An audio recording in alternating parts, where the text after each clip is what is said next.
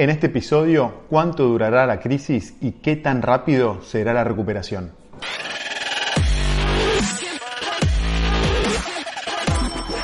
Esto es el Fede Teso Show. Hola amigos, mi nombre es Fede Tesoro y te doy la bienvenida al episodio número 119 del Fede Teso Show. Estamos en plena cuarentena en la Argentina. Es fundamental que todos nos quedemos en nuestras casas si queremos que este virus no se expanda como se expandió en otros países y la situación esté controlada. Mientras los mercados financieros en el mundo tienen días de 11% eh, arriba y otros días de 11% abajo, o sea, es una montaña rusa.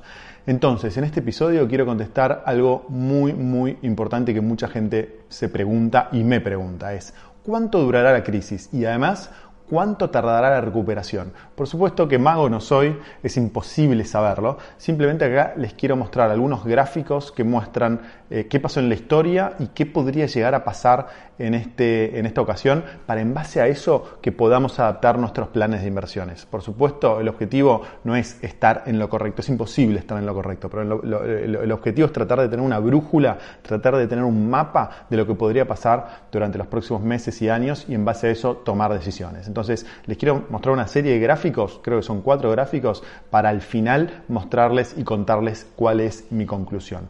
El primer gráfico que les quiero mostrar, el gráfico número uno, muestra el crecimiento de la población y del producto per cápita durante los últimos 15 siglos en el mundo. Es decir, me estoy yendo muy, muy, muy atrás. Y fíjense que está dividido en periodos económicos. Los primeros tres periodos económicos hasta el año 1820 casi no hubo aumento de la población y casi no hubo aumento del producto per cápita. Ahora, cuando empezó el capitalismo en el mundo, fíjense que la población empezó a crecer casi un ritmo del 1% anual y el producto per cápita empezó a crecer a un ritmo del 1.6% anual desde, desde, el año 1820 hasta la fecha. Eh, eh, sin interrupciones eh, más allá de los lógicos ciclos económicos que hay en la economía. La economía tiene esta tendencia de crecimiento, pero con ciclos de subas y ciclos de bajas. Es como una ola que sube y que baja, que sube y que baja. Esto a lo largo de los últimos casi 200 años.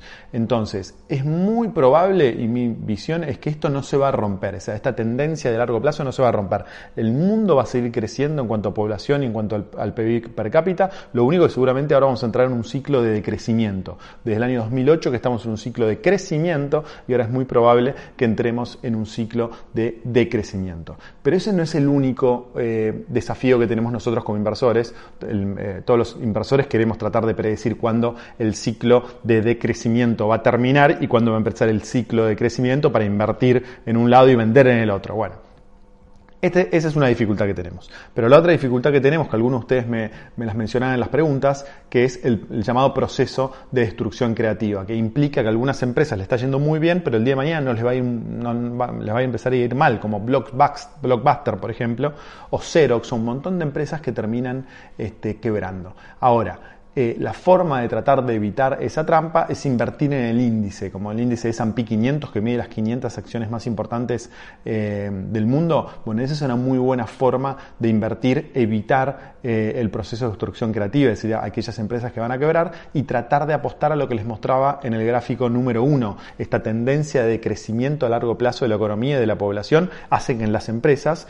crezcan a largo plazo y por eso el S&P 500 es una de las inversiones más rentables que hay eh, desde el año de hace 100, 150 años. Crece en promedio un 11% anual. ¿Por qué? los fundamentos es este gráfico que les acabo de mostrar, población en crecimiento y PIB per cápita en crecimiento. Ahora, vamos a entrar a ver este gráfico que nos dice, muestra S&P Bear Market, nos muestra primero cuánto y cuándo fue el bull market que empezó. Fíjense, en el año fines de 2008 principio de 2009, marzo de 2009, hasta 19 de febrero del 2020. El S&P 500 subió un 400% en este periodo y fíjense que desde ese momento empezó una baja que fue muy muy fuerte, que fue el, del 33% en solo un mes, menos de un mes, 20 y pico de días hábiles.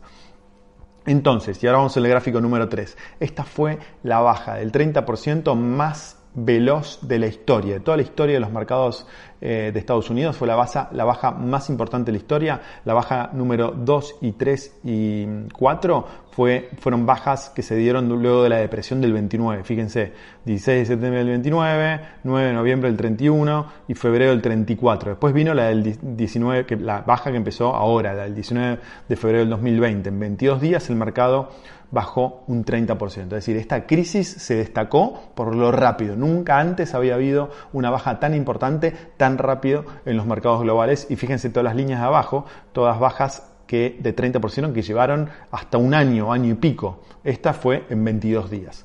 Y ahora vamos al, último gráfico que les quería compartir, que es que nos muestra cuánto durará y cuánto tardará en recuperar, nos muestra cuánto tardó, cuánto tardaron las crisis anteriores en, en darse y en recuperarse. Fíjense, vamos a empezar de abajo para arriba, dice February 20, de febrero a 20 de marzo, un, un, mes lleva el bear market o el mercado bajista, declinación del 30% y por supuesto no sabemos cuánto eh, va a tardar la recuperación. Pero la anterior baja, fíjense, septiembre del 18 a diciembre del 18, abril del 11, octubre del 11 y esta, la que me interesa más compartir con ustedes, octubre del 7 a marzo del 9, fíjense que esta fue de 17, una baja de 17 meses, bajó 56% el mercado y luego tardó 49 meses, es decir, bastante tiempo en recuperarse.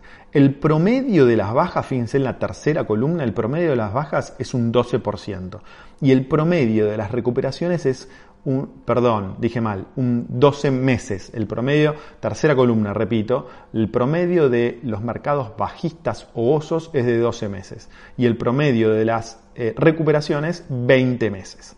Y acá les doy mi impresión de qué me parece que es lo que puede pasar en esta ocasión. Me parece que estamos en un mundo muy veloz. Gracias a la tecnología y el exceso de tecnología y conexión y globalización, tuvimos esta baja express en 22 días, bajó un 30% del mercado. Mi impresión es que esta crisis, por estas características y aparte por las características del hecho de que la desencadenó el coronavirus, que en cualquier momento va a haber, en cualquier momento de los próximos 12 meses seguramente va a haber una vacuna un anuncio de que la vacuna esté cerca, mi, mi impresión es que esta crisis va a ser corta, va a estar por debajo de los 12 meses en promedio que duran las bajas promedio de los últimos 100 años. Sí, creo que esto va a ser 6, 12 meses como mucho y que la recuperación también va a ser eh, eh, rápida. Fíjense que el promedio de recuperaciones de todas las bajas del mercado históricas es de 20 meses. Bueno, yo creo que esta va a ser mucho más rápida, va a ser meses. ¿no? Creo, creo que en 6 meses se tendría que recuperar. Es una especulación, es un pálpito, por supuesto me puedo equivocar, eh, pero es un pálpito en función de lo que veo que se está dando